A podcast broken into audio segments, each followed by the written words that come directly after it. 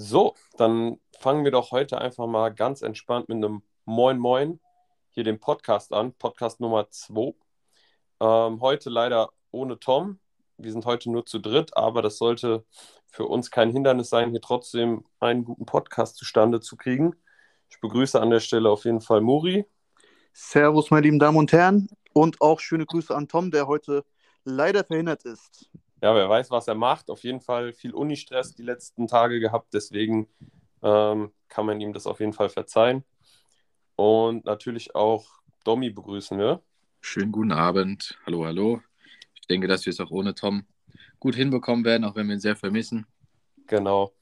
Und wir besprechen heute auf jeden Fall die Platzierungen 4 bis 6 der Zweitliga-Hinrunde. Letztes Mal haben wir schon die ersten drei Plätze besprochen. Es ist bei jedem von uns, soweit ich das überblicken kann, noch ein Aufstiegsplatz frei.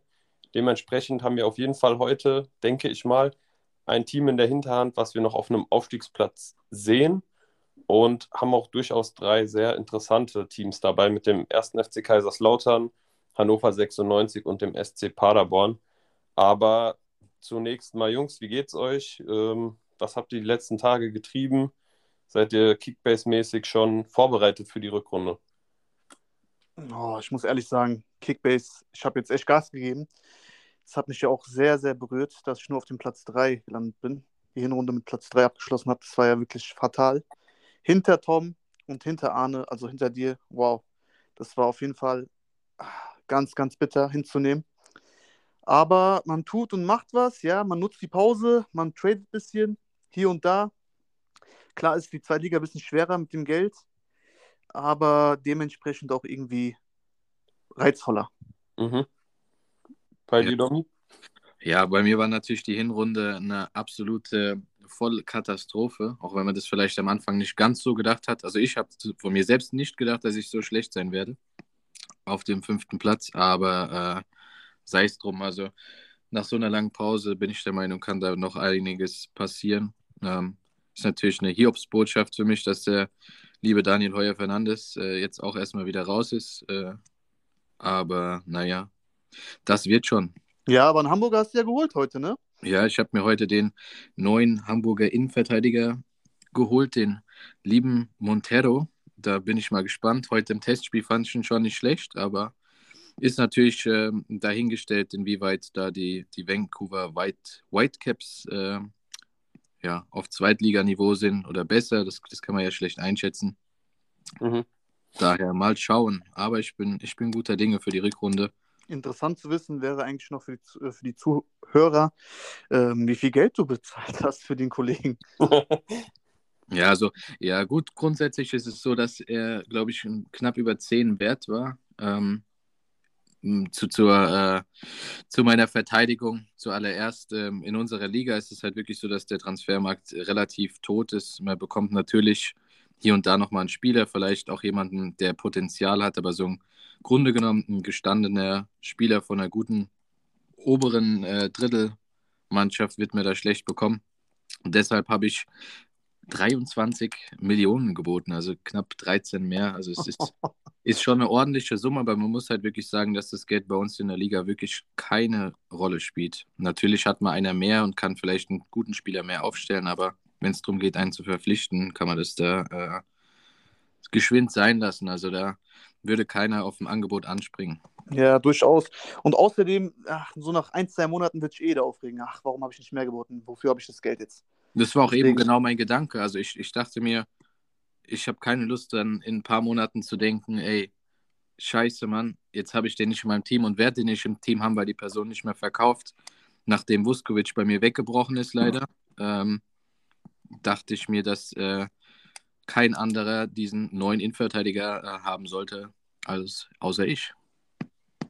Ja, also da kann man auch nichts weiter hinzufügen. Es gab schon einige Male, dass einer von uns overpaid hat für irgendeinen Spieler.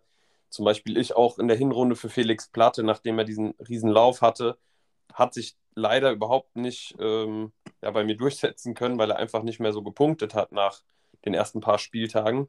Da kommen wir auch noch gleich zu. Deswegen können wir eigentlich hier schon mal den Cut machen und starten dann, würde ich sagen, direkt mit dem vierten Platz der Hinrunde, vielleicht der Überraschungsmannschaft der Hinrunde, könnte man auch behaupten. Und zwar dem ersten FC Kaiserslautern. Also, ich kann mich noch daran erinnern, im Sommer letzten Jahres, da war alles noch relativ knapp mit dem Aufstiegsrennen und dann musste Kaiserslautern in die Relegation gehen. Und dann war ja die Relegation gegen Dresden und da dachte ich mir schon, boah, mein lieber, mein lieber Scholli, die müssen jetzt nach Dresden fahren, da könnte es auf jeden Fall richtig knallen. Aber die haben mich da tatsächlich eines Besseren belehrt. Die haben mich auf jeden Fall überrascht, mit ihrer Art Fußball zu spielen. Und überraschenderweise haben sie auch gar nicht dort aufgehört, sondern in der zweiten Liga direkt weitergemacht und stehen jetzt auf einem überragenden vierten Platz, mit dem man so auf jeden Fall nicht gerechnet hätte. Da ich aber, was Lautern angeht, nicht die größte Expertise habe, sondern hier einige beziehungsweise zwei äh, Herrschaften etwas mehr äh, Insider-Infos haben, lasse ich euch auf jeden Fall da den Vortritt. Ähm, könnt ihr gerne unter euch ausmachen, wer da gerade mal anfangen will, äh, was über den ersten FCK zu erzählen. Also ich als Fan habe mir auch vorher schon Gedanken gemacht. Ich würde gerne, gerne erst nochmal eure Stimmen dazu hören, bevor ich da groß äh, losrede. Äh, ja, also ich, ich hätte gerne eure Einschätzung erstmal zu dem Ganzen, wie die Runde gelaufen ist, die Hinrunde. Boah, ich sag dir ganz ehrlich, also wie die aufgestiegen sind, war ja auch schon krass. Kurz vorher noch den Trainer entlassen, Marco Antwerpen, dann kam, oh, ich stehe gerade auf dem Schlauch. Kommt Dirk Schuster. Schuster. Dirk Schuster, genau. Hat es übernommen. Was er daraus gemacht hat, ist einfach nur wahnsinnig. Dass die jetzt auf dem vierten Platz stehen mit 29 Punkten. Boah, das hätte, ich, hätte keiner gedacht, glaube ich, von uns. Aber das macht halt auch die Zweitliga aus. Du kannst nie wissen, so wer da oben steht, wer auf einmal unten steht. Ich meine, vor der Saison hätte auch keiner gedacht, dass Bielefeld auf dem Relegationsplatz die Hinrunde beenden wird. Und Lautern auf Platz 4, das ist auf jeden Fall boah, ist sehr schön, sehr, sehr schön zu lesen, weil es eine Traditionsmannschaft ist, die gehören in die Bundesliga. Und das freut mich einfach so zu sehen, dass die Entwicklung, also eine so eine positive Entwicklung zu sehen, macht mich auf jeden Fall glücklich, definitiv. Ähm, ich bin ja auch seit mehreren Jahren mit dem Herrn Dominik befreundet und habe ja die ganze ja, Situation um Lautern immer mitbekommen. Dritte Liga, hier, da, dies, das, fast abgestiegen in die vierte Liga oder in die Regionalliga jetzt. Das ist ja, äh, das war ja katastrophal. Und jetzt, was die gemacht haben, boah, wahnsinnig. Allein, dass die im Stadion waren, als ich mit Domi im Stadion war, wow. Also ich war so überrascht, die Stimmung und auch die Spieler, wie die gekämpft haben. Ich fand es einfach geil. Die haben Bock. Und wenn du Bock hast, kannst du einiges erreichen. Und ich denke, das kommt alles von der Mentalität. Da sind jetzt keine Qualitätsspieler drin, vielleicht drei am Stück und dann noch zwei, die sich vielleicht entwickelt haben. Ansonsten ist es einfach nur pure Leidenschaft und purer Kampf, mit denen die überzeugen und sind auch zu Recht auf dem Tabellenplatz 4, muss ich ehrlich sagen. Ja, also ich könnte da noch hinzufügen, die zweite Liga, klar, ist sowieso sehr offen. Da geht es manchmal sehr eng in den Spielen zu. Das haben wir auch schon bei so Teams wie Darmstadt oder so gemerkt, die jetzt auch nicht über unbedingt sportlichen Erfolg da sind, wo sie jetzt stehen, beziehungsweise nicht über sportliche Dominanz, sondern einfach auch durch Kampf, Emotionen geprägt und einfach durch eine geschlossene Mannschaftsleistung sich die Punkte da ähm, geholt haben. Und ich sehe das eigentlich bei Lautern ähnlich, wobei man bei Lautern auch sagen muss, dass diese Fankulisse auch eine einmalige Sache ist. Also man muss sich mal vorstellen, dass man als Drittliga-Aufsteiger in die zweite Liga kommt und direkt die zweitmeisten Heim- und Auswärtszuschauer ähm, stellt, mit 38.000 äh, Heimzuschauern im Schnitt, 5.100 Auswärtsfahrern, was utopisch ist. Also teilweise gibt es nicht mal 5.100 Heimfans bei manchen Zweitligateams. Grüße nach Sandhausen an der Stelle. Und ja, die, die spielen vielleicht nicht den attraktivsten Fußball. Die sind nicht sehr ballbesitzbetont, aber sie schalten halt unfassbar schnell um über Spieler wie Ritter und äh, spielen die Bälle schnell in die Spitze zu Beuth und sind auch unfassbar effizient. Also wenn wir nach der Effizienz gehen, das zweiteffizienteste Team nach dem ersten FC Heidenheim. Und die machen einfach viel aus ihren Möglichkeiten. Und dazu kommt dann auch noch ein Dirk Schuster, der die zweite Liga kennt, der einfach unfassbar viel Erfahrung mitbringt und der, glaube ich, diese Mannschaft gerade, was die Moral anbetrifft, einfach unfassbar gut kontrollieren kann, beziehungsweise die Jungs auch pushen kann, ja. Ähm, in puncto Moral muss man halt auch noch sagen, zwölf Punkte hat die Mannschaft nach Rückstand geholt. Also das ist wirklich krass. Es gibt kein Team, was mehr Punkte nach Rückstand geholt hat als der erste FC Kaiserslautern. Und das muss man auch erstmal in der zweiten Liga schaffen. Also aus den Rückständen ähm, haben sie zwei Siege, sechs Remis und nur zwei Niederlagen. Ja, und ich kann mich erinnern dran, die hätten auch mehr Punkte holen können. Also allein gegen Darmstadt das Spiel, wow, ey, es war so ein geiles Spiel, auch im Stadion verfolgt live, was sie da gemacht haben. Also das, war ja, das Spiel war ja eigentlich verloren. Mhm. Und die haben das irgendwie noch gedreht. Das Ganze haben am Ende noch unglücklich das, den Ausgleich bekommen, aber das ist das, was du sagst. Die haben einfach Moral, die nicht umsonst. Ich, also hast du die Werte jetzt gerade aufgezählt? Einfach klasse. Also ich bin wirklich boah, sehr überrascht. Ja, sehr ja. überrascht. Also und definitiv auch ähm, ein Team, was auch mal so ein bisschen, ich will nicht sagen unter die Gürtellinie geht, aber was schon auch hart spielt, definitiv, was aber auch kämpft und einfach auch durch diese Fans, durch diese Euphorie einfach alles gibt, ja. Und selbst wenn sie dann fußballerisch nicht die beste Mannschaft sind, probieren sie das einfach, oder was heißt probieren sie das? Sie machen das super erfolgreich, dass sie das einfach mit ihrem Kampf und ihrer Leidenschaft kompensieren. Und wenn wir jetzt wieder auf diese Moral zurückkommen, beziehungsweise auf dieses Comeback gehen, die hatten sieben Tore, also insgesamt hat der erste FC Kaiserslautern 29 Tore geschossen. Sieben Tore in der ersten Halbzeit und ganze 22 in der zweiten Halbzeit. Also auf dem Betze oder generell, wenn Lautern noch auswärts spielt, ist eigentlich immer für Spektakel gesorgt und die sind einfach absolut nicht abzuschreiben. Und ähm, ich hatte schon letztes Mal aufgeführt beim ersten FC Heidenheim, dass da eine riesen Diskrepanz zwischen Mannschaftswert, also Marktwert und dem Tabellenplatz ist. Und bei keiner Mannschaft der zweiten Liga ist er größer als beim ersten FC Kaiserslautern. Ist natürlich auch klar, weil die von der dritten Liga aufgestiegen sind. Aber die haben einen Mannschaftswert von 13 Millionen, sind damit auf dem 17. Platz. Nur eine Mannschaft hat einen geringeren Marktwert. Lasst mich nicht lügen, ich würde behaupten, das ist Eintracht Braunschweig. Ja, jetzt Magdeburg. Magdeburg. ja? Magdeburg oder Braunschweig auf jeden Fall. Und Tabellenplatz sind sie Vierter. Das heißt, da ist einfach eine riesen Diskrepanz. Und man muss einfach Dirk Schuster auch anrechnen, dass er halt 14 Torbeteiligungen auch eingewechselt hat. Also der hat da wirklich ein goldenes Händchen gehabt und einer der wichtigsten Einwechselspieler an der Stelle auf jeden Fall auch Kenny Prince Redondo der immer für äh, Furore gesorgt hat, Vorlagen gemacht hat, Tore geschossen hat, einfach nochmal frischen Wind reingebracht hat. Ja, safe. Und tatsächlich haben sie auch das beste Scoring-Duo der Liga mit äh, Ritter und Beuth. Das heißt, Ritter hat vier Vorlagen äh, für vier Beuth-Tore aufgelegt. Das heißt, hier haben wir auch nochmal eine tödliche Kombi in der Offensive. Und was lässt sich sonst zum Spiel von Lautern sagen? Also defensiv auf jeden Fall ja, wie soll man sagen, zwei Hühn in der Innenverteidigung, die einfach sehr kopfballstark sind mit Kraus und Tomiak. Ähm, tiefstehende Mannschaft durchaus. Zwar kassieren sie oft früh Gegentore, aber lassen deswegen nicht nach. So, die, die geben einfach bis zum Ende alles und sind einfach ein unangenehmer Gegner durch dieses Spielkonzept von Dirk Schuster, was er auch mit Darmstadt schon erfolgreich durchgezogen hat. So spiegelt sich das ein bisschen in Lautern wieder.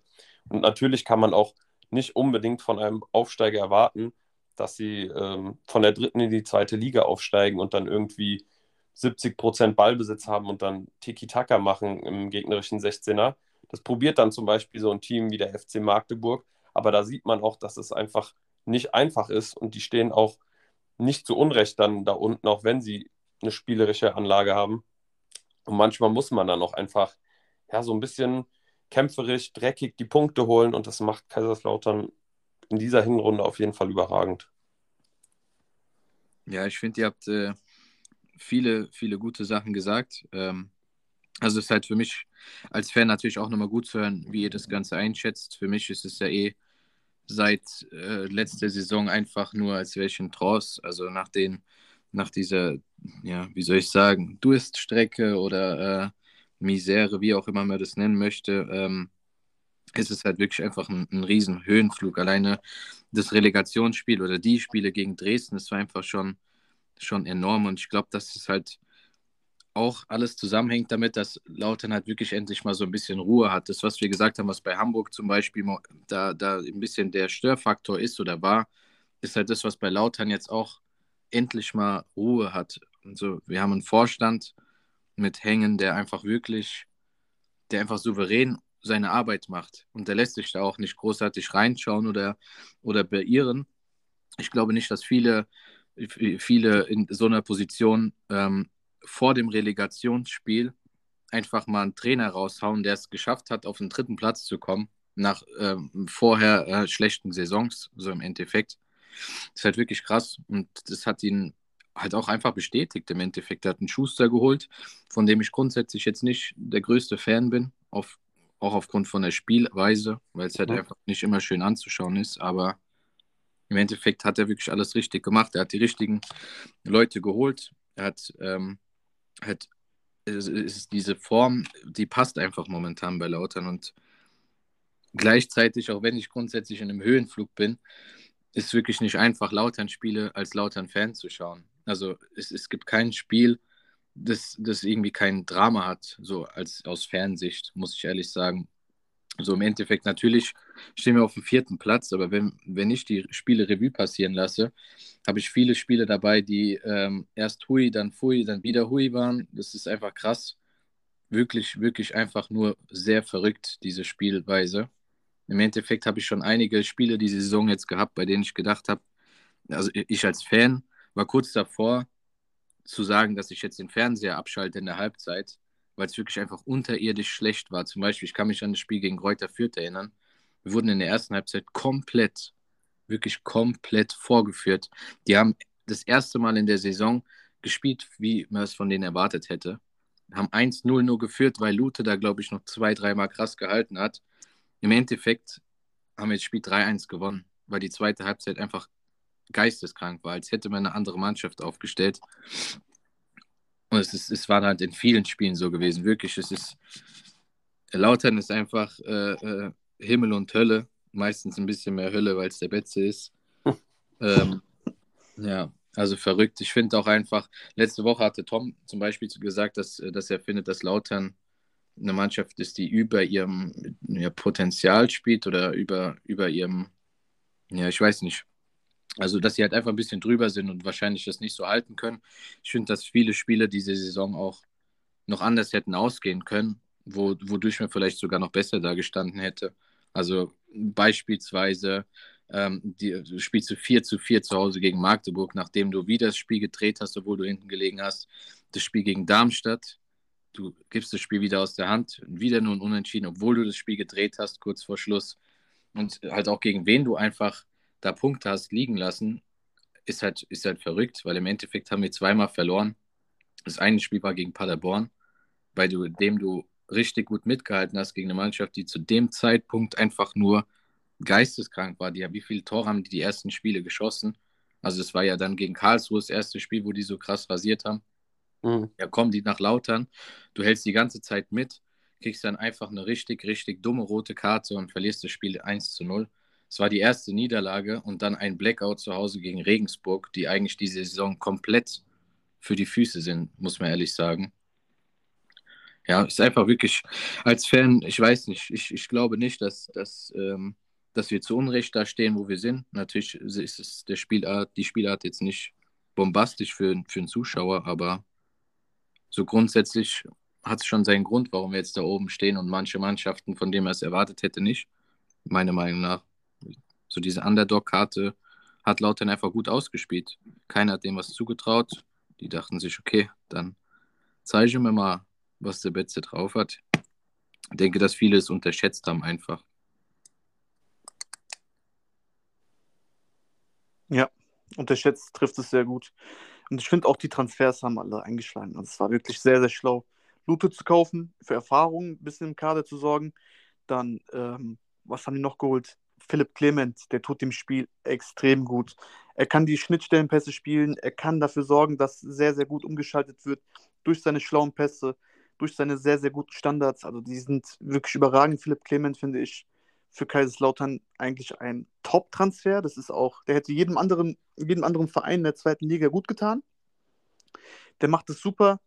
Und jetzt im, im Winter haben die ja noch mit Tomiak und mit Ritter verlängert, was sehr, sehr wichtig ist, weil es zwei sehr wichtige Achsen sind von Lautern und dazu noch Nikolai Rapp geholt von Bremen. Ist zwar nur eine Laie bis Saisonende, Aber mal sehen. Ich meine, der Junge kann was. Den kennen wir von der zweiten Liga. Der hat jetzt auch Bundesliga-Erfahrung ein bisschen gesammelt, hat jetzt nicht oft gespielt, klar. Aber ja, also mit der Mannschaft kannst du auf jeden Fall einiges holen. Und vor allem mit der Einstellung kann es eigentlich schon nach oben gehen. Ja, vor allem einfach mit diesen Fans im Rücken. Also, das muss man an der Stelle auch nochmal sagen. Es ist ja. wirklich überragend für einen Drittliga-Aufsteiger, solche Quoten aufzuweisen. Und da sieht man auch einfach, egal was man jetzt von dem Verein hält oder ob man Fan ist oder nicht, das gehört dann auch einfach in die zweite Liga. Einfach aufgrund dieser Fankulisse, aufgrund der Menschen, die hinter dem Verein stehen und die Liebe, die sie auch zum Verein haben. Und das hast du halt in vielen Zweitligavereinen dann auch nicht oder nur zum Teil. Und in der dritten Liga hat so eine Mannschaft oder so ein Verein auf gar keinen Fall irgendwas zu suchen. Und ich bin jetzt wirklich gespannt, wie es in der Rückrunde wird. Ich glaube, die sind natürlich auch durch, diesen, durch diese Aufstiegseuphorie und so weiter komplett durch die Hinrunde gegangen. Ich bin jetzt einfach gespannt, weil irgendwann wird es mal kommen. Was passiert, wenn sie dann mal ein, zwei Spiele am Stück verlieren? Ich meine, in der gesamten Hinrunde haben sie nur zwei Spiele verloren. Aber was passiert, wenn sie vielleicht mal in eine kleine Krise kommen, sage ich mal? Wie ja, können wobei, sie dann... Überleg mal aber nur ganz kurz, also kannst du dich daran erinnern, wie viele Spiele, die, hast du es offen, wie viele Spiele die hintereinander unentschieden gespielt haben? Habe ich nicht offen. Ich sehe auf jeden Fall, dass sie einige Unentschieden mitgenommen haben, klar. Aber Unentschieden und Niederlagen sind halt, fühlen sich nochmal vom Gefühl her ein bisschen anders an, gerade auch für einen Aufsteiger. Ob du jetzt einen Punkt mitnimmst, wenn du in Führung warst, klar tut das weh. Ist aber nochmal was anderes, als vielleicht mal irgendwie 2-0 chancenlos mit null Punkten dann nach Hause zu fahren, weißt du? Ja, ja, grundsätzlich ja. Also, aber so sechs Spiele hintereinander unentschieden zu spielen bei, bei einigen Spielen, äh, worunter dann auch Magdeburg, äh, Darmstadt, ähm, Heidenheim, Braunschweig, solche Sachen sind und auch das Spiel in Hamburg, ähm, ist halt irgendwann schon auch ein bisschen, natürlich, Krise kann man es vielleicht nicht nennen, aber weißt du, wenn du, wenn du ein Spiel, wenn du fünfmal unentschieden spielst, äh, also mir wäre es lieber, wenn ich dann äh, lieber einmal verliere und einmal gewinne, grundsätzlich, so weißt du. Also mhm. es war jetzt nicht, nicht so, dass wir da äh, komplett souverän durch die Saison durchgegangen sind, fand ich. Ja, klar. Aber ist halt, äh, ich finde es halt wirklich das schönste Spiel dieses Jahr. Und es ist natürlich vielleicht für, für ein oder zwei von euch jetzt hier ein Stich äh, in den Rücken, aber das beste Spiel fand ich einfach das gegen Hamburg, in Hamburg auch noch, mit so einer, mit so einer Auswärtskulisse. Da äh, Hamburg schon sehr, sehr gut Paroli zu bieten, eine extrem lange Dauer. Ja, und dann ist ausgerechnet dann Matteo Raab derjenige, der dann noch im 1 gegen 1 gegen Beuth dann quasi die Niederlage äh, verhindert in dem Moment, weil Lautern wirklich mehrfach äh, eigentlich den Sieg auf dem Fuß hatte. Es war auf jeden Fall ein sehr wildes, verrücktes Spiel. Ähm, ja, und ich bin auf jeden Fall gespannt, wie gesagt, auf die Rückrunde. Ich kann die Mannschaft relativ schwierig einschätzen. Klar, die leben einfach sehr von ihrer Moral. Ich glaube aber auf jeden Fall, dass sie dieses ewige Rückstände aufholen und ähm, auf so wenig Ballbesitz nicht dauerhaft diese Punktanzahl holen können. Aber ich bin ganz ehrlich, ich sehe die Mannschaft am Ende der Saison auf Platz 6. Aber das wäre ja auch irgendwie gar kein großer Rückschritt, wenn man jetzt sagt, okay, in der Hinrunde wurden wir Vierter, in der Rückrunde sind wir dann auf Platz 6 gelandet, da sind ja auch nur drei Punkte auseinander. Dann ist das immer noch ein Riesenerfolg für, für den ganzen Verein. Und ich glaube, das tut der Mannschaft auch gut, sich dann erstmal in der zweiten Liga zu etablieren und einfach dann gesund zu wirtschaften, den Kader peu à peu einfach qualitativ nochmal zu steigern und sich dann in ein paar Jahren in der zweiten Liga zu etablieren und vielleicht dann auch irgendwann als ernsthafter Aufstiegsaspirant dann zu agieren, weil ich glaube, soweit ist dann die Mannschaft fußballerisch noch nicht, aber das sollte sie auch als Aufsteiger überhaupt noch gar nicht sein. Ja, also da hast du vollkommen recht. Ich bin auch wirklich der, der Auffassung, dass das einzige Ziel wirklich sein sollte, dass du die Klasse hältst, egal wie gut jetzt die Hinrunde gelaufen ist. Ich, ich kann mich daran erinnern, dass Dresden letztes Jahr am Anfang auch sehr gut dastand und im Endeffekt abgestiegen ist. So. Ähm, also als Aufsteiger, das, das einzige Ziel ist eigentlich, dass wir die League-Klasse halten. Natürlich kann man, kann man viel träumen, aber in der ersten Liga haben wir momentan nichts zu suchen und werden wir auch nicht bestehen können. Ich glaube, das wäre einfach wieder ein einen Schritt nach hinten, anstatt ähm, uns das halt gut tun würde. Aber ich, ich persönlich, das ist halt vielleicht auch mit der Fan, mit dem Fanaspekt, ich sage, dass wir tatsächlich auch am Saisonende auf Platz 4 sein werden.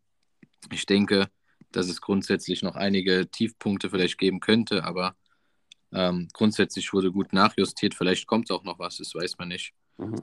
Aber ich bin schon, schon guter Dinge, muss ich sagen. Also, Steht da was im Raum? Gibt es da Gerüchte oder sowas? Mm, also tatsächlich ist das Einzige, das ist, weiß ich nicht, ob es ein Fangerücht ist oder nicht. Also bei Lautern ist es halt sehr ruhig bei Transfers. Wenn ein Gerücht kommt, dann kommt der Spieler auch in der Regel. Ähm, aber es ist, glaube ich, nur von Fans so ein bisschen Wunschdenken. Vielleicht die Lautern will noch einen Innenverteidiger holen, am besten. Ähm, und angeblich ähm, könnte Dominik Heinz da äh, die Rückkehr auf den Betze ähm, einschlagen. Weiß ich nicht, was ich von halte. Ähm, grundsätzlich finde ich Heinz einen guten Spieler, aber der jetzt auch eher weniger zum Einsatz kam die letzten Jahre, ist halt äh, die Frage. Mhm. Also von der Erfahrung her auf jeden Fall wäre das schon eine gute, gute, ähm, ja, einfach eine gute Kaderverstärkung. Und ich glaube, man kann halt auch immer nur so viel ausgeben, wie man halt einnehmen kann. Und als Drittliga-Aufsteiger, da bist du einfach, einfach, ähm, ja, so geldmäßig ein bisschen eingekesselt, aber das macht auch überhaupt nichts, weil ich glaube, mit dem Kader können sie diese Saison auf jeden Fall in der zweiten Liga bestehen mit den Fans im Rücken. Ja, es ist halt die Frage, das ist auch äh, bei Lautern alles so ein bisschen undurchsichtig. Da ist ja auch die, diese Pacific Media Group im Hintergrund seit nicht allzu langer Zeit. Von daher weiß man nicht, ähm, wie, wie da die, die Budgetlage ist oder äh, was man sich leisten kann und was nicht. Es sind viele, viele Fragezeichen, auch für, für die Fans. Also ich glaube nicht, dass da irgendjemand einen Durchblick hat. Ähm, ja, da kann jetzt, einiges passieren. Ja, wenn du jetzt nach den Ablösen gehst und so eine Transferbilanz ziehst, haben die eigentlich kein Geld eingenommen. Nee. Und, aber auch nur 400.000 400 Euro ausgegeben.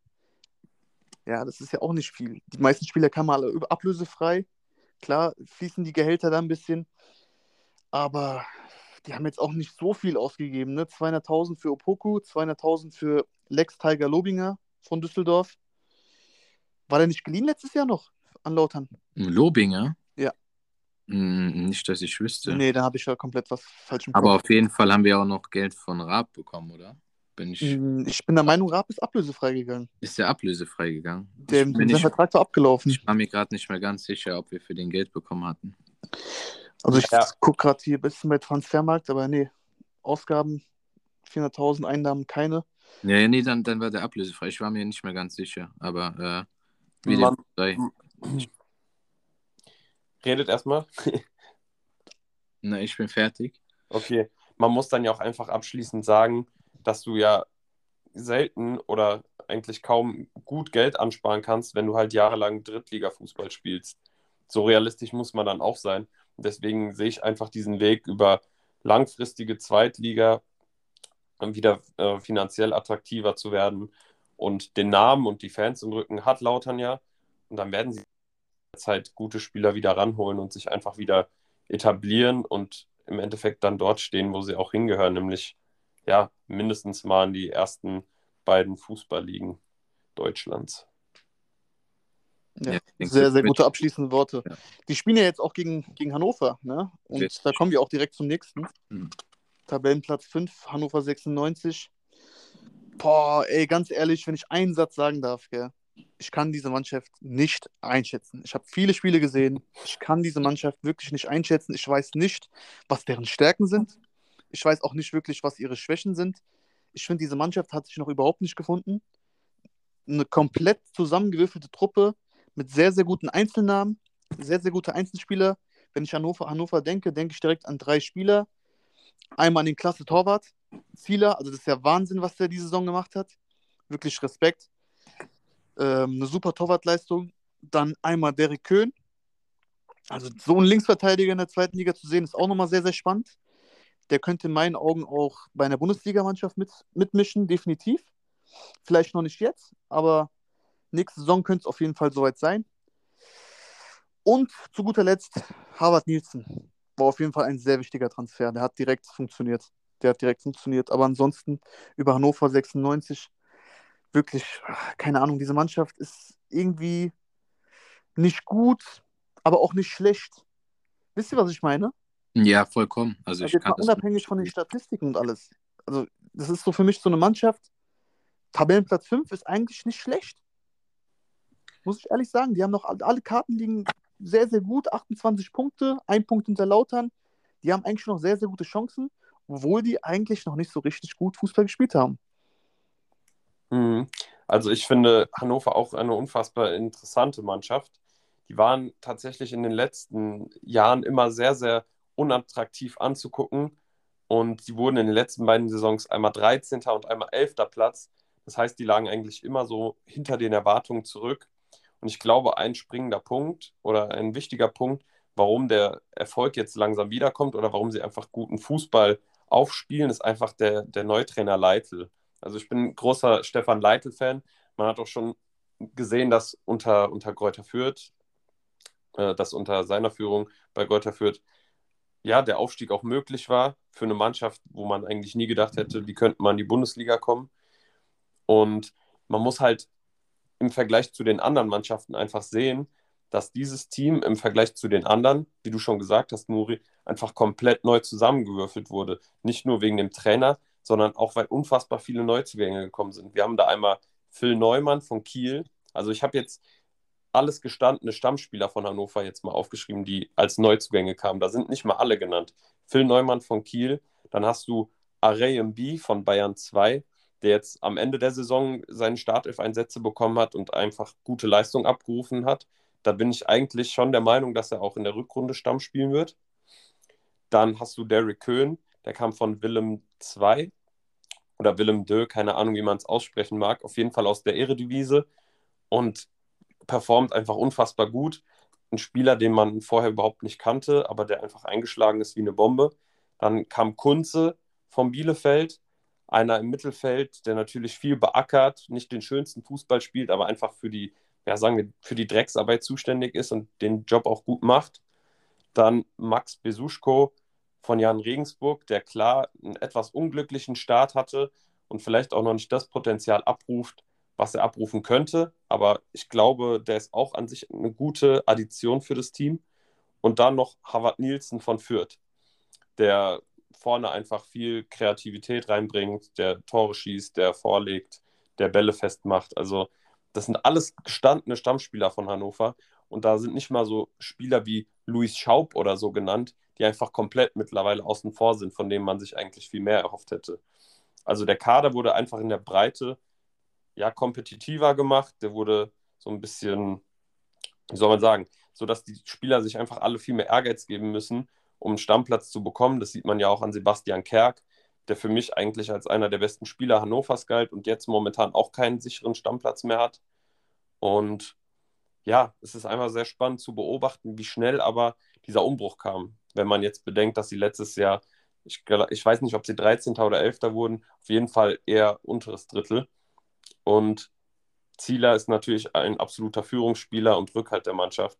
Ich glaube auch Kapitän und ist einfach die einzige Konstante seit Jahren bei Hannover. Also ich bin tatsächlich überzeugt von Leitl, ich bin überzeugt von Hannover und ich glaube, da ist auch noch einiges drin in der Rückrunde.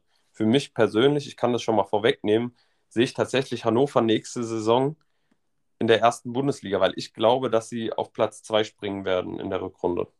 Wow, das ist sehr gewagt, aber finde ich gut, macht Sinn, ist plausibel, was du sagst ist durchaus gewagt, aber ganz ehrlich, wenn wir uns diese Liga angucken, es passieren so viele verrückte Dinge, so viele Sachen, die wir vor der Saison überhaupt nicht so geahnt hätten.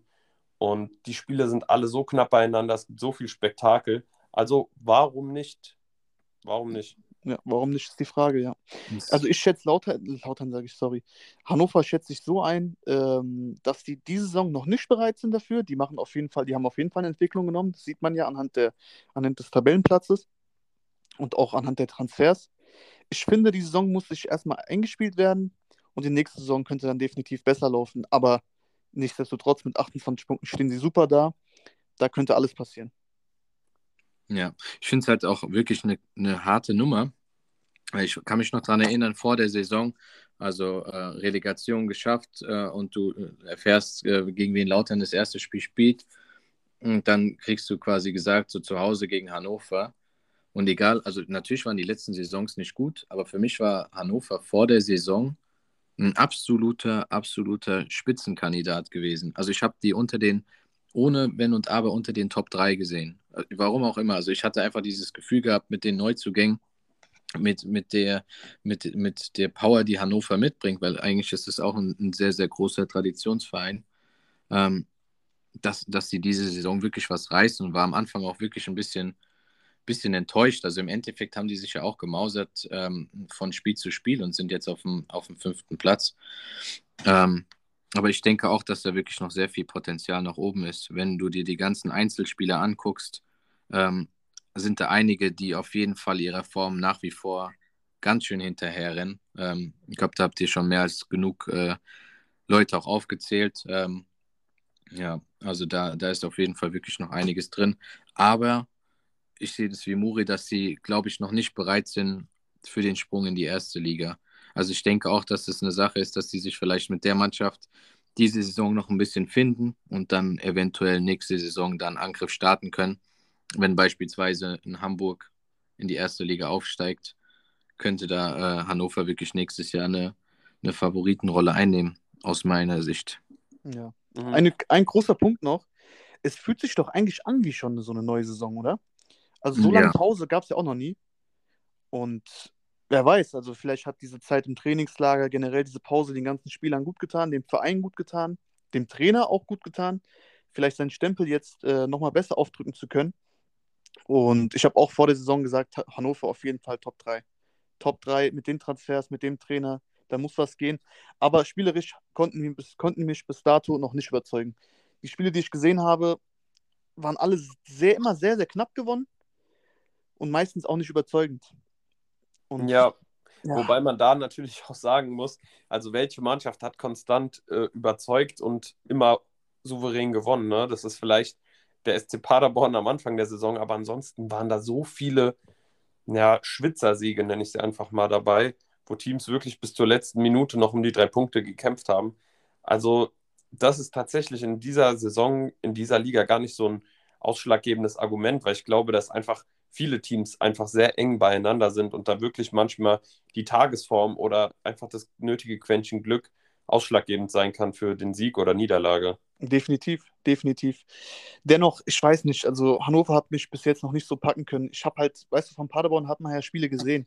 Wow, da haben die mal 4-5-0 gewonnen, da haben die wirklich richtig überzeugt. Da hat man gedacht, wow, da kommt eine Truppe, die schießt dich komplett aus dem Stadion. Ja, und bei Hannover, Hannover hatte ich einfach noch nie das Gefühl, dass sie so ein Spiel souverän gewonnen haben. Klar, jetzt, letzte Folge hatten wir es auch bei Hamburg, aber da gab es auch zwei Spiele und wir wissen alle, dass sie komplett also komplett unter, unter ihren Erwartungen spielen. Okay, was heißt komplett unter ihren Erwartungen? Es gab auch Momente in der Saison, wo ich mir dachte, wow, die Spiele hätten wir eigentlich auch letzte Saison verloren. Aber um es jetzt wieder auf Hannover zurückzubringen, muss ich ehrlich sagen, Hannover hat mich diese Saison, das habe ich jetzt mehrmals gesagt, aber noch nicht so überzeugt. Ja, und ich, ich, kann das, ich kann das auf jeden Fall nachvollziehen, weil die einfach auch nicht sehr offensiv stark gewesen sind. Also 25 Tore, da, da schlottern die auf jeden Fall nicht die Knie als gegnerische Abwehrreihe. Aber man muss auch sagen, die haben die zweitbeste Abwehr der Liga, was ja auch schon mal für ein gutes System spricht, was Leitl da reinführt. Und ich glaube, dass teilweise sich defensiven oder defensive Spielreihen schneller finden können als offensive, dass da die Kombinationen klicken, dass die Doppelpässe stimmen, die, das Timing, die Absprache. Und die hatten jetzt viel Zeit, das aufzubessern. Und ich bin da tatsächlich sehr positiv gestimmt. Einfach weil ich, wie gesagt, auch von, von der Taktik oder von dem spielerischen, ähm, von der Herangehensweise Leitels einfach überzeugt bin. Was mich da noch so ein bisschen skeptisch stimmt, ist tatsächlich so diese Unruhe im Vorstand. Ich glaube, dass Martin Kind einfach ja schon seit Jahren einfach immer wieder Unruhe da reinbringt, dass da immer wieder Intrigen herrschen, dass es Probleme gibt mit dem Vorstand, dann wird wieder jemand rausgeschmissen und unter der Fuchtel von Martin Kind wird es auch immer wieder Unruhen geben. Die Frage ist, wird es jetzt die Mannschaft irgendwie großartig beeinflussen oder nicht? Aber da gibt es auch nie komplett mal Ruhe, dass alle Beteiligten dort einfach konzentriert arbeiten, äh, arbeiten können, ohne dass es mal wieder irgendeinen Streitpunkt gibt, ja. Guter Punkt, ja, das stimmt. Jo, ich glaube, dann ist dann auch genug zu Hannover gesagt. Ähm, es sei denn, es hat noch jemand irgendetwas zu sagen, was noch nicht genannt wurde. Na, ich würde da jetzt äh, weitermachen mit der nächsten Mannschaft am besten. Ah, genau, Tabellenprognose. Was sagst du denn? Was hast du gesagt, Domi? Ähm, ich habe keine Prognose abgegeben. Ja, du hast keine Prognose abgegeben, okay. Ja, ich sehe die weiterhin auf Platz 5. Mhm. Ganz trocken, muss ich ehrlich sagen. Platz 5.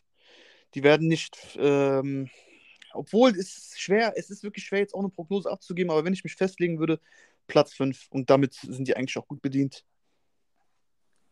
Hm. Das ist eine gute Frage. Also ich denke auch, dass, dass äh, Hannover den keinen Sprung über Top 5 ähm, die Saison schaffen wird. Also ich sehe viel Potenzial, aber ob die das jetzt im Laufe der Saison noch abrufen können, ist dahingestellt. Also ich, ich gesagt, dass äh, Paderborn auf dem, äh, Paderborn, Hannover auf dem sechsten, wenn nicht sogar auf dem siebten Tabellenplatz landen wird. Ui.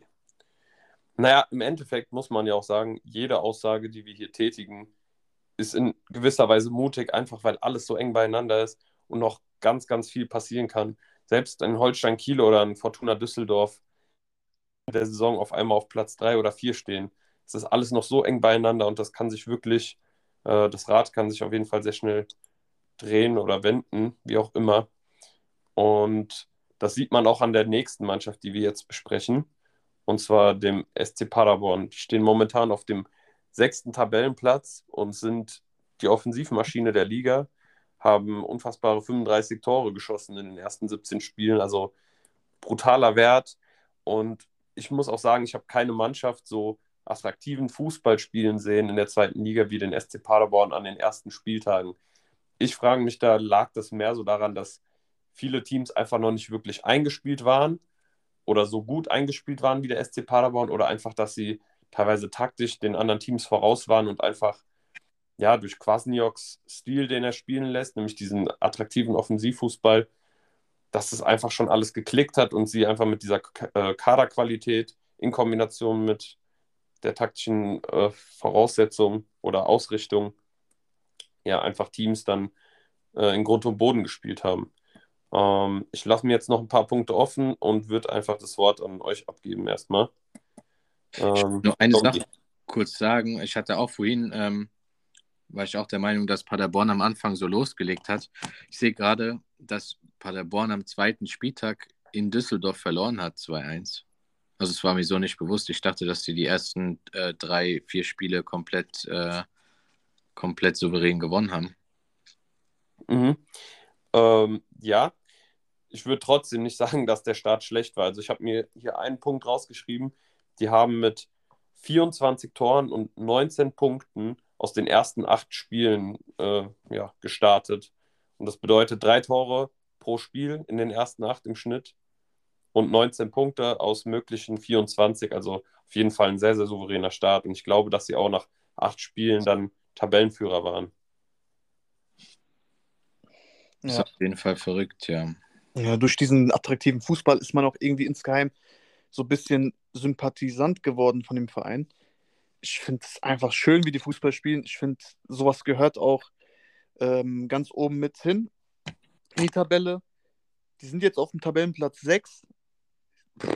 So zwei Punkte, nee, zwei Punkte auf äh, Hannover, drei Punkte auf Lautern, ist ja auch nichts. Aber die letzten vier Spiele haben die halt allesamt verloren, ne?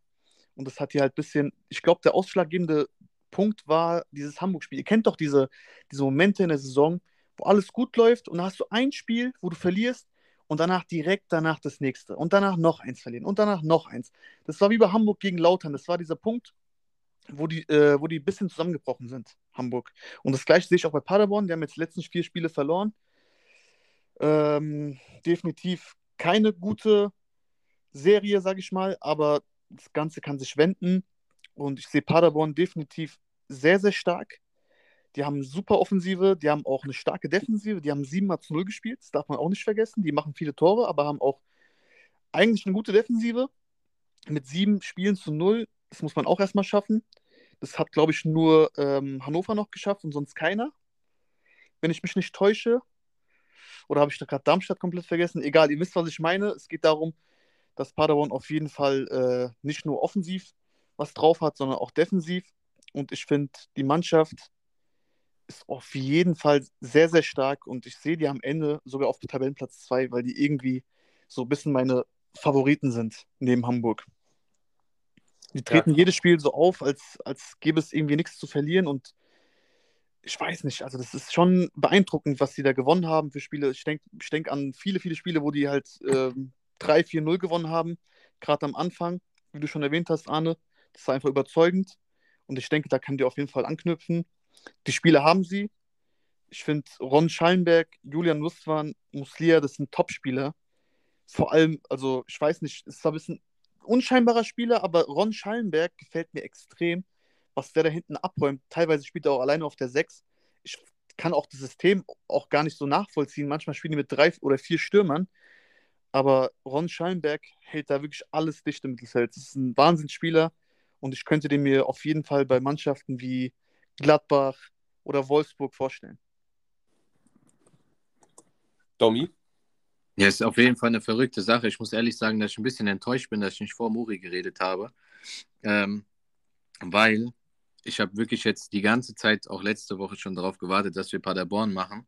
Und ich meine Prognose abgeben kann, dass Paderborn auf Platz 2 landet. Ich habe mir diesen Platz extra freigehalten, weil ich wirklich, wirklich, wirklich davon überzeugt bin, dass Paderborn dadurch auch, dadurch, dass sie jetzt vier Niederlagen in Folge haben, dass sie auf Platz äh, Platz 6 dann dementsprechend jetzt stehen, einfach relativ wenig Druck haben, sage ich jetzt mal, im Aufstiegsrennen. Natürlich rennst du jetzt erstmal zehn Punkten hinterher, zum Beispiel auf Darmstadt, aber ähm, im Endeffekt hast du jetzt gerade wenig zu verlieren. Also ich finde zum Beispiel in Darmstadt, die gehen mit Druck aus der, aus der langen Pause und müssen dann irgendwie wieder in, in die Spur kommen.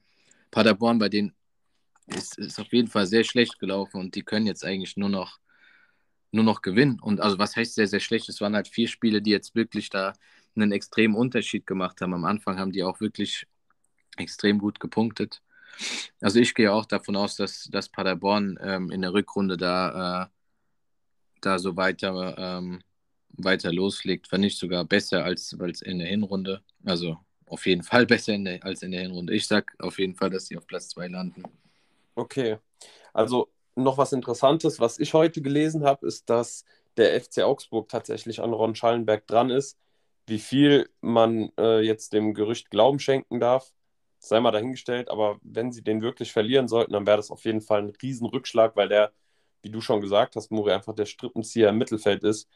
Der macht defensiv viel weg, aber auch offensiv liefert der unfassbar gute Akzente, hat einen richtig starken Schuss und verteilt auch die Bälle wunderbar. Auf der anderen Seite natürlich auch im offensiven Mittelfeld Julian Justwan, absoluter Strippenzieher, bringt unfassbar gute Flanken, spielt Schnittstellenpässe, ist richtig, ja, dieser kreative Spieler da im Mittelfeld und ähm, gefällt mir richtig gut. Würde ich fast sagen, ist einer der besten Spieler der zweiten Liga. Ich weiß nicht, ob ich mich damit aus, äh, zu weit aus dem Fenster lehne, aber ich glaube, diese Aussage kann man auf jeden Fall so äh, tätigen. Und Definitiv. Was, was auch noch interessant ist, SC Paderborn hat tatsächlich die beste Zweikampfquote der Liga. Also auch etwas, was ich so gar nicht vermutet hätte, weil die ja natürlich auch durchaus hier und da ein paar Gegentore bekommen haben, was aber definitiv auch an dieser offensiven Ausrichtung gelegen hat und gar nicht unbe äh, unbedingt daher, dass die Abwehr an sich schlecht ist. Ich glaube, Kwasniok gewinnt einfach gerne mal Spiele 5-4 und nicht 1-0 und hat einfach diese offensive Ausrichtung, was ich als neutraler Zuschauer auf jeden Fall gerne sehe. Also lieber habe ich ein Spektakel als irgendwie, keine Ahnung, ein Spiel, wo zwei defensive Abwehrreihen gegenüberstehen und die ganze Zeit lange Bälle gespielt werden, in der Hoffnung, dass irgendwann ein Ball reinfällt. Ja, Paderborn ist sehr, sehr, sehr, sehr spannend anzuschauen. Also wenn ich irgendwie sehe, dass Paderborn spielt, schalte ich auf jeden Fall gerne ein. Macht Spaß, macht Laune und ähm, die zwei Stürmer darf man eigentlich auch nicht vergessen. Die haben wir ein bisschen außen vor gelassen. Pieringer und Platte. Der eine mit sieben Toren, der andere, glaube ich, mit acht Toren. Ist auch schon Wahnsinnsstatistik, wirklich. Wahnsinnsstatistik, ja, muss man schon mal sagen. Definitiv. Das habe ich mir auch aufgeschrieben. Also Srebeni, Pieringer, Platte und Leipertz sind alle wettbewerbsübergreifend mindestens neun Torbeteiligungen dabei. Also klar, ein paar waren auch im DFB-Pokal, gerade jetzt auch bei Srebeni. Aber trotzdem, das zeigt einfach, wie variabel die offensiv spielen können und wie uneigennützig die aber auch spielen dementsprechend sind sie halt auch einfach nicht so leicht ausrechenbar wie jetzt vielleicht ein HSV, wo ein Robert Glatzel einfach fast die Hälfte der Tore schießt.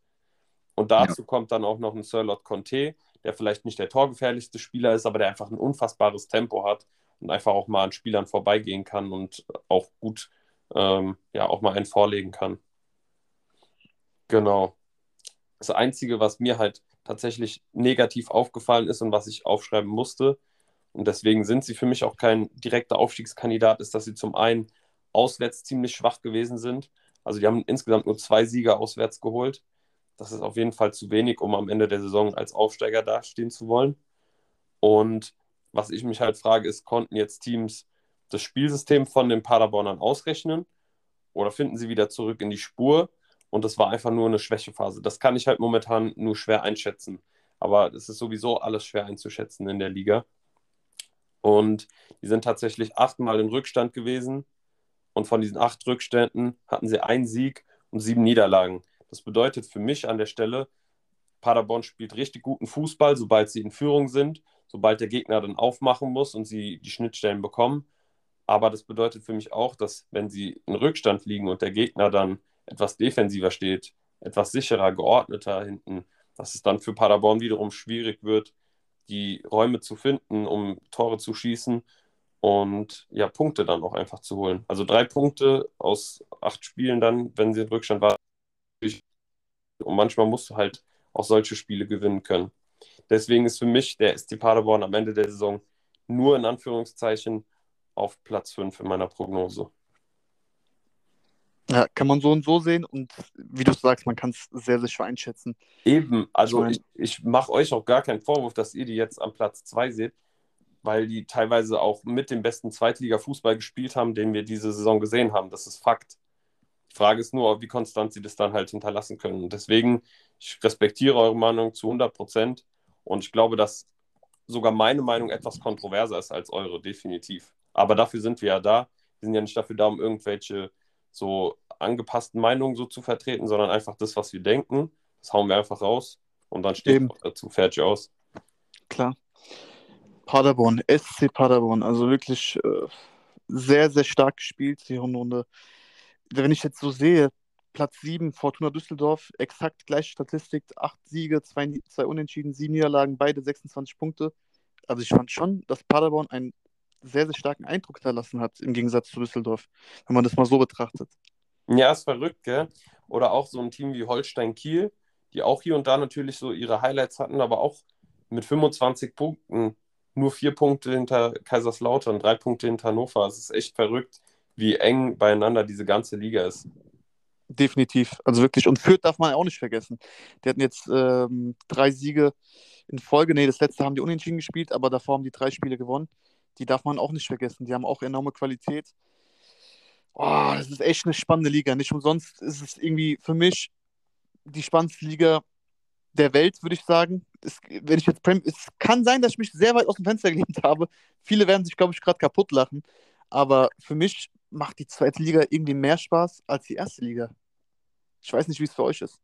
Ja, es sind so viele Teams, die einfach, besonders nach so einer langen Zeit, nach so einer langen Pause, jetzt wirklich komplett verändert da rauskommen können und auf einmal, ähm, weiß ich nicht, also grundsätzlich würde es mir das jetzt so sagen, aber zum Beispiel so ein Lautern könnte genauso auch richtig krass abrutschen, weil einfach keine, es ist ja kein krasser Spielraum zwischen, zwischen vierter Platz und 15. Platz. Okay, es sind zwölf Punkte, aber was sind zwölf Punkte im Endeffekt? Also du hast noch eine ganze Rückrunde zu spielen. Ähm, das ist halt einfach alles offen, alles ist offen. Ja. Äh, anmerken möchte ich noch, dass ich nicht die Qualität meinte. Definitiv nicht. Aber von der Spannung her und von diesen Überraschungsmomenten ist für mich die zweite Liga auf jeden Fall irgendwie ach, einen Ticken geiler anzuschauen als die erste Liga. Ja, definitiv. Also jeder kann einfach jeden schlagen. Das ist schon mal ganz klar. Wenn du siehst, dass Magdeburg zum Beispiel Hamburg überragend geschlagen hat oder keine Ahnung, dass Sandhausen dann irgendwie einen Punkt gegen Kaiserslautern auch immer jedes Team kann jedes andere ärgern und genau das macht diese Liga wirklich, wie du schon gesagt hast, Muri, so attraktiv. Vielleicht nicht vom äh, Fußballerischen, aber einfach von der Spannung. Und was man dazu sagen muss, es fallen einfach immer viele Tore. Es macht einfach Spaß, dazu zu gucken. Genau, für den, für den Tippexperten beide treffen oder Übertor kann man immer mitnehmen. Safe. Ist von mir auch abgesegnet an der Stelle. Perfekt. Ja, dann hätten wir doch die Platzierungen 4 bis 6 auch soweit super durchgearbeitet. Und ich glaube, wir kommen jetzt dann noch zu einer kleinen Quizrunde, falls da was vorbereitet wurde. Ich glaube, das müssen wir rausschneiden. Tatsächlich, okay. Tatsächlich. Aber auch das ist gar kein Problem. Ach, ich würde es lieber drin lassen. Irgendwie war es lustig. Ja, aber nein, wir müssen es nicht rausschneiden. Also die Quizrunde, der, der, der Domi, der war leider verhindert. Äh, dafür gibt es nächste Woche eine bessere. Ja, da freue ich mich nächste Woche schon auf die Okay. Quizrunde. Ja, dann lass uns doch einfach noch mal kurz so ein bisschen vorausschauen. Ähm, ich denke, wir werden jetzt höchstwahrscheinlich keine Folge mehr rausbekommen vor nächster Woche. Es geht natürlich auch schon nächste Woche los. Möglicherweise, will ich mich aber nicht drauf festnageln, könnten wir vielleicht noch eine Folge hinbekommen nächste Woche, wo wir so ein bisschen über die Mittelfeldmannschaften beziehungsweise ja schon den Abstieg reden. Ich meine, wenn wir uns das jetzt mal angucken, gut, Düsseldorf und Kiel stehen eigentlich noch in so einem komischen Mittelfeld da, beziehungsweise sind vielleicht auch noch oben dran mit 26 und 25 Punkten. Aber dann vom Platz 9 bis Platz 18 sind halt einfach nur fünf Punkte Unterschied. Und da ist kein Team dabei, was nicht im Abstiegskampf stand jetzt steht. Das ist auf jeden Fall sehr spannend. Ähm, ja, ich würde sagen, wir gehen einfach mal kurz so ein bisschen die Paarungen noch durch von nächster Woche und geben einfach mal so kurze Prognosen ab. Wir müssen das gar nicht so lang halten, weil wir auch schon bei einer Stunde dabei sind jetzt. Aber einfach so von unserem Bauchgefühl her, was wir denken. Also es geht nächste Woche Freitag los mit Düsseldorf-Magdeburg. Wer, möchte anfangen? Wollen wir so ein bisschen Reihenfolge bestimmen? Ja, Muri, du fängst immer an, dann kommt Domi, dann mache ich den Schluss immer. Düsseldorf gegen Magdeburg. Ähm, wird jetzt spannend sein, wie die beiden Mannschaften rauskommen aus der Vorbereitung. Aber wenn ich jetzt mich auf eine, auf eine Mannschaft festlegen würde, würde ich sagen, Düsseldorf gewinnt mit 2 zu 1. Also ich war am Anfang ein bisschen, bisschen unsicher, aber ich glaube tatsächlich, dass Magdeburg sich da nicht lumpen lässt. Ähm, auch wenn die auf Platz 17 sind, ähm, spielen die einen schönen Fußball und ich sage, dass ähm, das Spiel 1-1 ausgehen wird. Oh, schön. Also ich glaube, es wird auf jeden Fall ein torreiches Spiel. Ich bin auch sehr gespannt auf Luc Castaños. Da wurde auch ähm, der Transfer bestätigt. Ich glaube gestern oder heute. Auch auf jeden Fall ein interessanter Mann für die zweite Liga. Und ein Stürmer mit Erfahrung, der der Mannschaft auf jeden Fall äh, weiterhelfen kann. Ich gehe mit einem 2-1 für Düsseldorf rein, weil Düsseldorf zu Hause spielt. Und ich glaube, dass der Heimvorteil auch immer ausschlaggebend sein kann. Gut. Zweites Freitagsspiel ist Karlsruhe gegen Paderborn. Mm. Karlsruhe könnte sich rächen. Das würde jetzt aber nicht dem entsprechen, was ich äh, für Paderborn vorausgesehen habe für die Rück- Rückrunde. Aber ich denke, das Spiel werden die auf jeden Fall noch bisschen, da werden die ein bisschen Struggle haben. Ich sag 2-2. Boah. Also Karlsruhe wird auf jeden Fall äh, wahrscheinlich sogar in Form von Wanisek ähm, ein Tor schießen. Aber ich glaube, dass Paderborn das ähm, auf jeden Fall für sich äh, entscheiden wird. Ähm, also ich sag tatsächlich 1 zu 3. Okay, also sehr spannendes Spiel. Ähm, Karlsruhe hat seit fünf Spielen keinen Sieg mehr geholt. Paderborn genauso. Also man könnte fast sagen, so ein kleines Krisenduell, wenn man jetzt mal so die ganze Zeit ähm, vergisst, die jetzt dazwischen war. Ich gehe aber, glaube ich, auch mit dem SC Paderborn mit einem knappen 2 zu 1 auch an der Stelle. Dann geht es Samstagmittag weiter mit Heidenheim gegen Hansa Rostock. Rostock mit einem neuen Trainer kann man jetzt ein bisschen schwerer einschätzen. Heidenheim, eingespieltes Team. Ähm, ja, also Favorit ist klar Heidenheim in dem Spiel. Ich würde sagen 1-0. Ganz knapp, aber 1-0, ja. Ist auf jeden Fall auch, Heidenheim wird sich das, äh, ihre, ihre Heimserie zu Hause gegen Hansa Rostock nicht nehmen lassen. Auch wenn da vielleicht ein neuer Trainer ist und Rostock grundsätzlich nicht schlecht dasteht. Aber ich sage, dass es relativ deutlich wird und ähm, Heidenheim sogar mindestens 2-0 gewinnt. Okay, das ist auf jeden Fall mal eine Ansage, mindestens 2-0. Also Heidenheim war auch, glaube ich, jetzt das formstärkste Team der Liga äh, vor Hinrundenende. Die haben teilweise auch richtige Spektakel rausgehauen, waren richtig äh, torreiche Spiele auch. Und Rostock schwer einzuschätzen, auf jeden Fall, aber auch offensiv so ein bisschen ungefährlich. Und die spielen auswärts in Heidenheim. Die Heimstärke spricht für Heidenheim. Ähm, ich gehe auch mit einem 2 zu 0 an der Stelle. Bis jetzt noch keine Überraschung da. Nächstes Spiel Darmstadt gegen Jan Regensburg. Das letzte Spiel, was der SV Darmstadt übrigens verloren hat. Ich sag, also das wird jetzt ein bisschen, könnte vielleicht ein bisschen komisch rüberkommen, aber ich glaube, das wird das zweite Spiel sein, was sie verlieren werden. Mhm. Ja, ich sag sogar 2 zu 1 für Regensburg. Der Auswahl von Patrick Pfeiffer wird schwer sitzen, definitiv. Das ist kein Spieler, den man einfach so ersetzen kann. Und der Wert, äh, der Wert, da werden auf jeden Fall Probleme auftreten in der Abwehr.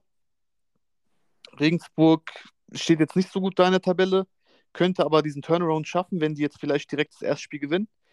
Letzt, äh, in, der, in der Hinrunde haben die da auch, glaube ich, die ersten Spiele allesamt gewonnen, auch Köln aus dem DFB-Pokal rausgeworfen. Da sehe ich ähnliches und sage 2-1 Regensburg.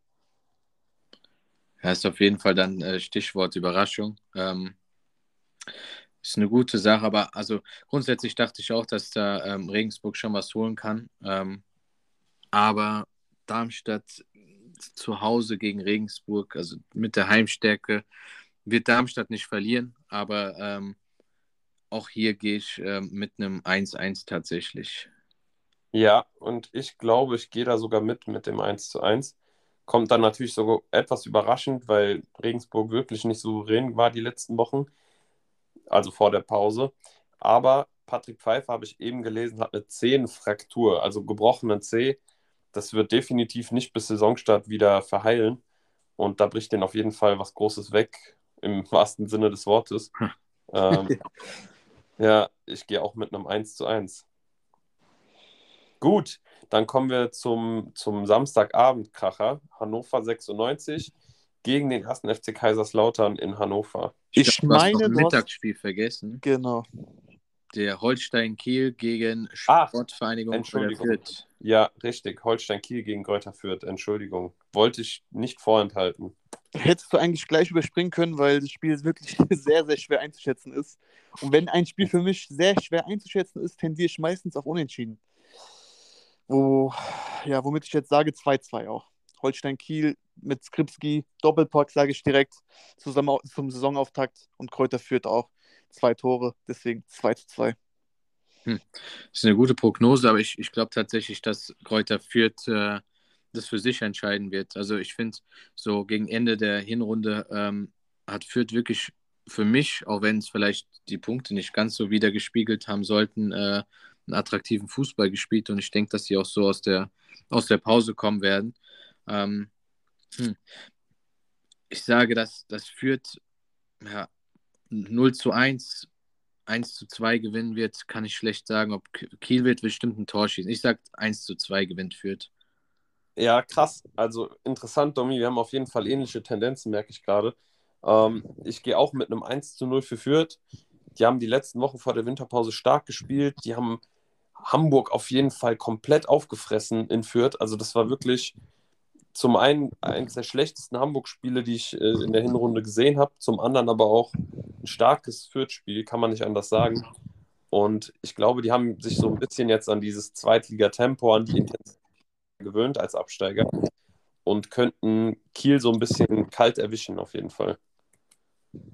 Ja, so, jetzt aber das Abendspiel. Hannover zu Hause gegen Kaiserslautern. Ah, ich fange mal wieder an, ne? Auch ein schweres Spiel, wird auf jeden Fall sehr, sehr schön anzuschauen sein. Das Spiel werde ich definitiv gucken. Kaiserslautern gewinnt 3 zu 1. Ob du glaubst oder nicht, ich habe wirklich Gänsehaut am ganzen Körper. das ist ein schöner Tipp, Muri. Ähm, ja, also ich bin oftmals sehr skeptisch, aber ähm, ich gehe bei dem Tipp wirklich mit. Ich sage auch, dass Lautern 3-1 gewinnt ähm, und da anknüpft, wo sie aufgehört haben. Okay, gut. Ich kann mich auf jeden Fall noch an das Hinspiel erinnern. Damals war Julian Börner so ein bisschen der Leidtragende, weil er sich einen riesen Patzer geleistet hat. Und ich glaube, Hannover will auf jeden Fall was gut machen zu Hause gegen die Lauterer. Auf der anderen Seite sehe ich aber natürlich auch immer noch die Euphorie, die mitgetragen wird, wahrscheinlich auch wieder mit mindestens 4000 Auswärtsfans, tendenziell sogar noch mehr. Ich glaube, es geht am Ende 1 zu 1 aus und die teilen sich die Punkte. Und damit kommen wir dann zu den Sonntagsspielen. Das erste ist Nürnberg gegen St. Pauli. Puh, ganz schwieriges Ding. Ein ganz schwieriges Ding. Ich fange wieder an und sage hier, dass Nürnberg 2 zu 0 gewinnen wird gegen St. Pauli. St. Pauli ähm, für mich die größte Enttäuschung diese Saison, muss ich ehrlich sagen. Jetzt, ich will jetzt auch nicht Nürnberg gut reden, die liegen zwei Punkte auseinander. Aber von Nürnberg habe ich eigentlich auch nicht so viel erwartet. Von St. Pauli hingegen eigentlich viel mehr. Klar haben die auch wichtige Spieler verloren, aber nichtsdestotrotz haben die eigentlich eine gute Mannschaft und auch gute Spieler verpflichtet, womit ich sie eigentlich auch so viel stärker eingeschätzt habe. Ich sehe noch nicht, dass St. Pauli direkt zum Rückrundenauftakt gewinnen wird. Deswegen sage ich, Nürnberg gewinnt 2 zu 0 zu Hause vor den eigenen Fans. Hm. Also ich finde, dass beide Teams für, eine, für die Rückrunde eine, eine spannende Aktie sind. Ähm, da, da die meistens oder eigentlich nur besser performen können. Ich gehe trotz alledem mit Pauli. Also ich finde, dass sie grundsätzlich eine gute Mannschaft haben, beziehungsweise hatten, da es nur am Abschluss ein bisschen gehapert hat. Ähm, ich denke, dass vielleicht mit einem neuen Stürmer da gut geholfen sein könnte und sagt, dass Pauli 2 zu 0 gewinnt. Gibt es denn einen neuen Stürmer? Bei Pauli? Ja. Ja, bei Pauli gibt es auf jeden Fall einen neuen Stürmer. Das ist ein Brasilianer. Der kommt, äh, wenn ich mich nicht täusche, aus der polnischen Liga. Ja. Stimmt das? Oder habe ich gerade Blödsinn erzählt? Ich gucke mal ganz schnell nach. Okay, in der Zeit kann ich ja schon mal meine Prognose abgeben. Ich glaube nämlich, dass Nürnberg das zu Hause. Ähm, ich habe nämlich gerade mal auf die Auswärtstabelle geguckt und da ist auf jeden Fall der erste FC St. Pauli das absolute Schlusslicht mit ganzen drei Punkten in der Hinrunde und keinem einzigen gewonnenen Auswärtsspiel. Ich glaube, das wird auch erstmal so beibehalten und gehe hier mit einem 2-0 für Nürnberg. Ich glaube, unter Weinziel sind sie schon etwas griffiger, etwas gefestigter und hatten jetzt nochmal Zeit, über die paar Monate sich an das System Weinziel zu gewöhnen. Der Kader ist meiner Meinung nach auch tendenziell etwas stärker. Und ja, dementsprechend glaube ich, dass Nürnberg das sogar relativ souverän dann erledigen wird. Ja, in der Zwischenzeit habe ich rausgefunden, ja, er ist Brasilianer, er ist Stürmer und kommt aus der polnischen Liga. Sein Name ist Maurides. Er konnte jetzt in der polnischen Liga mit vier Toren und vier Vorlagen überzeugen. Mhm. Interessanter Mann, wenn man jetzt nur die Statistik betrachtet. Ich bin sehr gespannt, ob er sich direkt einfinden wird. Würde mich auf jeden Fall freuen für St. Pauli. Ist ja auch einer der traditionellsten Vereine hier in der zweiten Liga. Und auch was die Fans betrifft, das ist ja auch Wahnsinn, was die, was die leisten und wie die hinter dem Verein stehen. Ich muss ehrlich sagen, klar, ich bin Hamburg-Fan, aber irgendwo sage ich auch St. Pauli Respekt. Also wirklich jedes Spiel von denen immer, immer ausverkauft und immer geile Stimmung. Die Spiele sind ja auch nicht so schlecht, die man sich dann anschaut, aber leider haben die aus dem Potenzial, was sie haben, nicht so viel rausgeholt. Kann sich aber definitiv noch ändern weil, weil der auch ein Stürmer gefehlt hat. Ja, auf jeden Fall. Okay. Und jetzt kommen wir zu den Sonntagsspielen Teil 2 und 3. Genau, wir sind ja schon in den Sonntagsspielen. Arminia Bielefeld gegen SV Sandhausen. Puh. Hm. Also ich bin ganz ehrlich, ich finde es einer der deutlichsten Spiele. Ich sage, Bielefeld gewinnt mit 3 zu 1 gegen Sandhausen.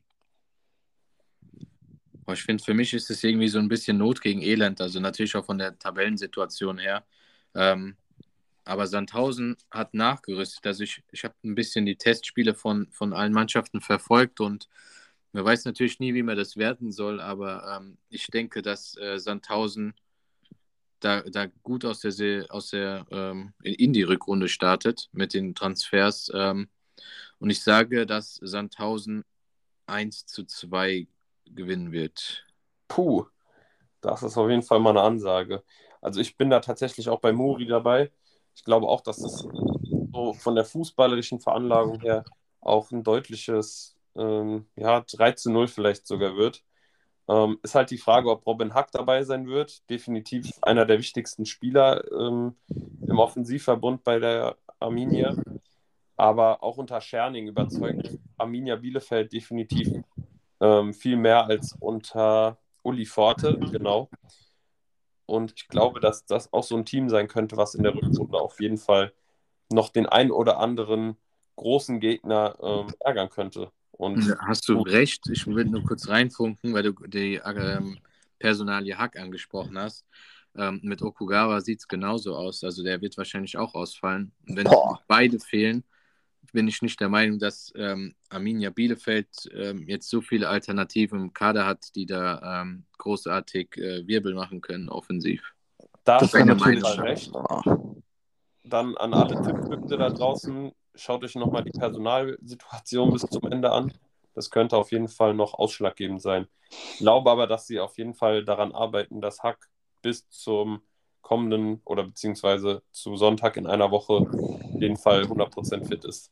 Also ich bin der Meinung, wenn Hack spielt, gewinnt Bielefeld. Wenn nicht, oh, das ist schwer, das ist echt schwer, muss ich ehrlich sagen. Aber das habe ich jetzt nicht beachtet mit Hack und Okugawa, zwei sehr, sehr wichtige Spieler. Ja, 3 zu 1. Ich bleibe dabei, wenn Hack spielt, definitiv. Gut. Und dann kommen wir auch schon zum letzten Spiel. Und ich habe jetzt schon Kopfschmerzen, wenn ich mir das angucke, wenn ich an das Hinspiel vor allem denke. Und das HSV gegen Eintracht Braunschweig in Hamburg. Ähm, ja, also die Fronten sind eigentlich geklärt. Der HSV hat eine 1,50er-Quote zu Hause. Braunschweig 5,20er-Quote auf den Sieg. Ähm, ja, Muri, hau raus. Kennt ihr das, wenn ihr so Spiele schon so komplett irgendwie so sehen könnt, also vor euch?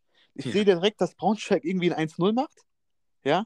Dass Hamburg dann irgendwie ein bisschen dem Rückstand hinterherlaufen wird. Die werden das Ding noch drehen, aber knapp. Die werden nicht überzeugen, die werden zwar eins gewinnen.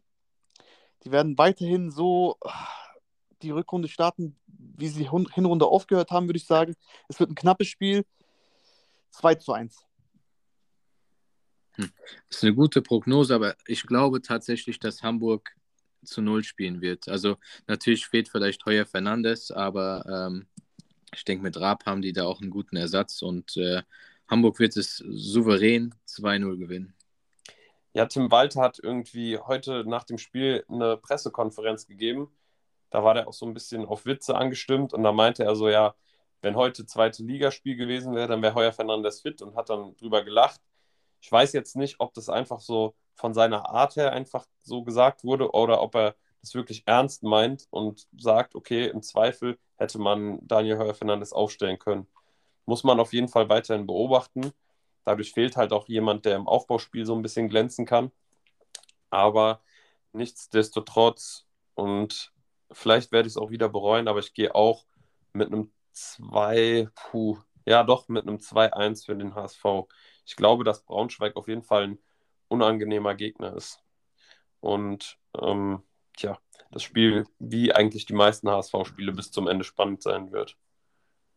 Ich muss mir mal noch ganzen Tipps nochmal aufschreiben, die ich jetzt von mir gegeben habe, um später zu gucken, ob da wirklich was eingetroffen ist. Ja, Können wir dann nochmal schauen. Wir können uns ja dann nochmal die letzten Minuten anhören nach dem nächsten Spieltag und äh, wird krönen dann Tippkönig von uns in der nächsten Folge. Genau, das klingt doch nach einer guten Idee. Und mit diesen Worten würde ich dann auch den heutigen Podcast abschließen. Es hat mir auf jeden Fall sehr viel Spaß gemacht. Ich glaube nicht, dass es ähm, an Argumenten gefehlt hat. Natürlich ist es immer noch schön, wenn Tom mit dabei ist. Aber ich würde sagen, wir haben es auch auf jeden Fall zu dritt heute gut gemeistert. Und ich bin auf jeden Fall heiß auf die Zweitligasaison. Ich glaube, ihr auch. Auf jeden Fall, auf jeden Fall. Ja, Tom hat auf jeden Fall heute gefehlt, klar. Aber wir haben das Ganze zu dritt ganz gut gemeistert. Ich denke mal, das wird auch immer ein bisschen schwieriger sein, dass alle vier gleichzeitig teilnehmen können. Natürlich ist es immer unser Wunschdenken, aber die ein oder andere Folge wird, der, wird jemand fehlen, vielleicht sogar zwei. Ich würde sagen, allein einen Podcast zu halten ist ein bisschen schwierig, aber zwei sind auf jeden Fall mindestens immer dabei von uns und ich bin jede Woche froh, wenn ich irgendwie kann. Und ich freue mich auf nächste Woche und würde damit das Wort an Domi weitergeben. Ja, ich bedanke mich auch für die, für die knackige Folge am, am späten Abend. Ähm, hat, wie gesagt, sehr viel Spaß gemacht, ähm, auch wenn der Tom gefehlt hat.